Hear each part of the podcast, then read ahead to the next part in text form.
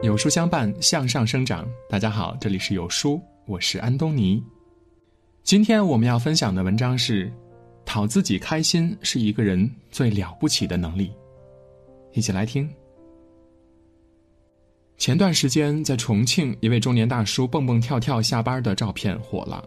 他叫杨才明，是个木工，这活儿既是手艺活儿，也是体力活儿。早晨五点起床。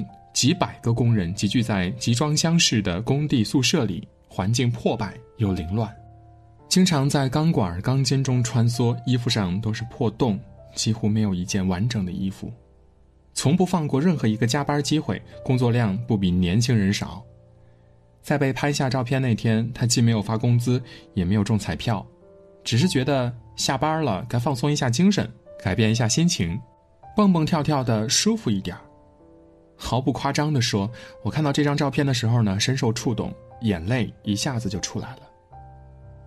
网友看到后大呼：“这位开心的大叔蹦出了生命应有的样子。”一个人的内心得有多健康乐观，才会在辛苦劳作了一天后，依然能蹦蹦跳跳的。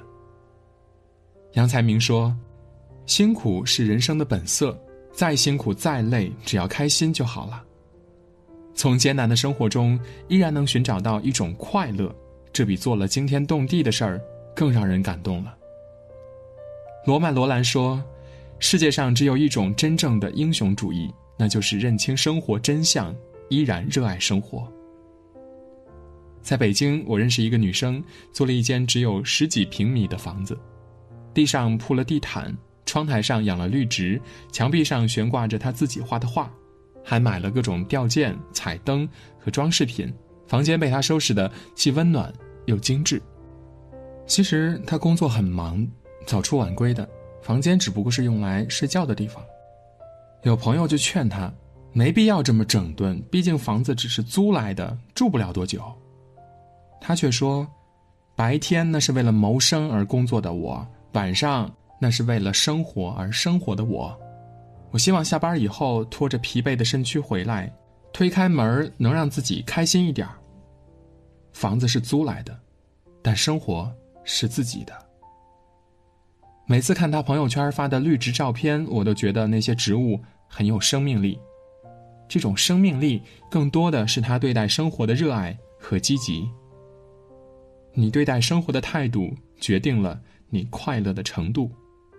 取悦自己。是一种能力。既然生活已经很难了，不妨想方设法的让自己开心一点吧。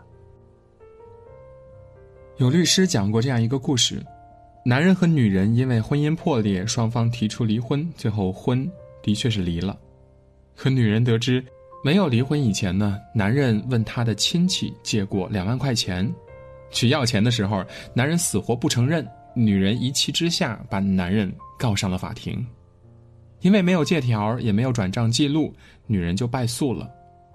为了出这口气，女人又上诉又败诉，因为两万块钱折腾了整整五年。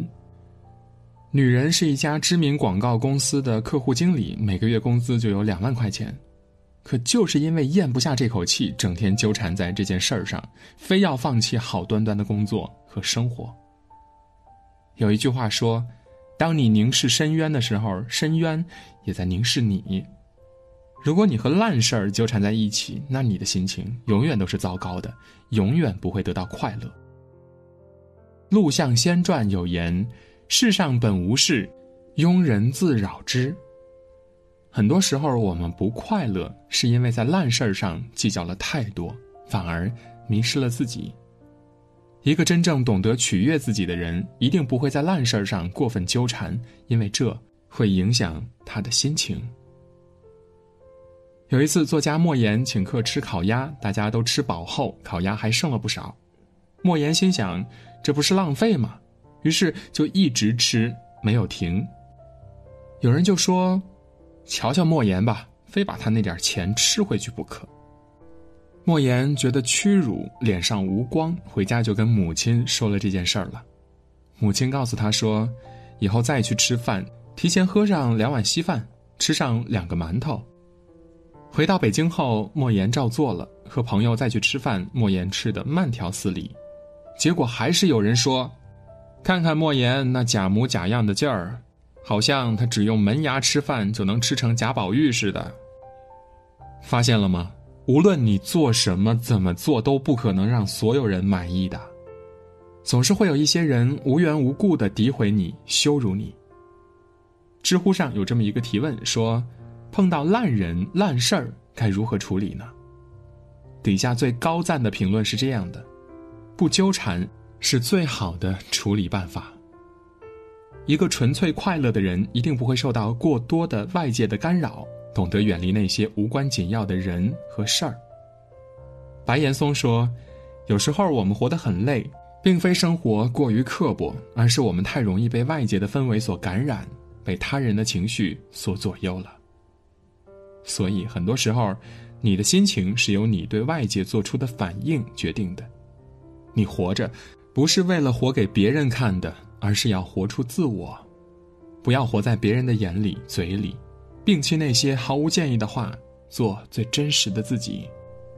永远不要在烂人烂事儿上纠缠，这些事儿除了让你变得不开心，再也没有任何意义。在某次奥运会上，在一场游泳比赛中，俄国选手是世界纪录保持者，隔壁泳道呢是一位日本选手。没想到最后日本选手战胜了俄国选手，成为了新的世界纪录保持者。记者就问他：“你知道隔壁甬道的是世界冠军吗？”选手说：“我不知道，在我旁边的选手是谁，我没有注意。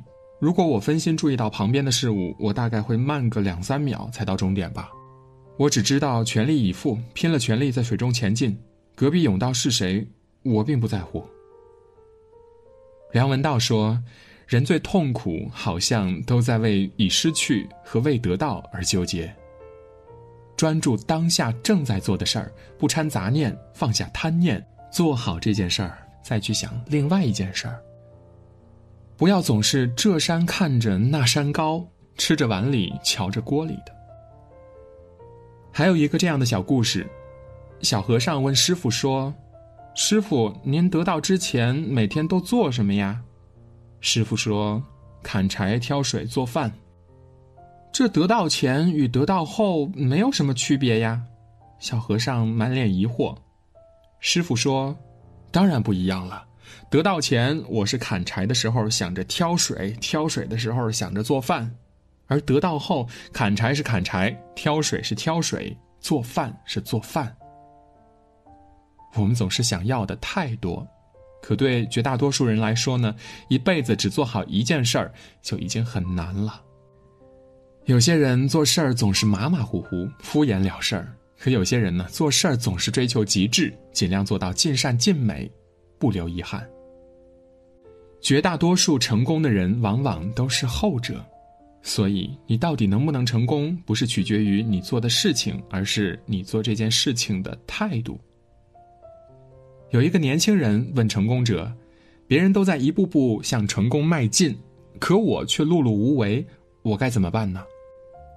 成功者只说了一句话：“与其临渊羡鱼，不如退而结网。”深以为然。与其因为不确定的事情悲伤或者兴奋。不如好好的经营现在的自己，与其寄希望于未来，不如把握现在，把眼前的事儿给做好。很多烦恼呢，都是因为想的太多，做的太少。认真过好每一天，做好每一件事儿，你也会快乐的。无论再难的事儿，只要投入足够的时间和精力，总有一天会做得很好。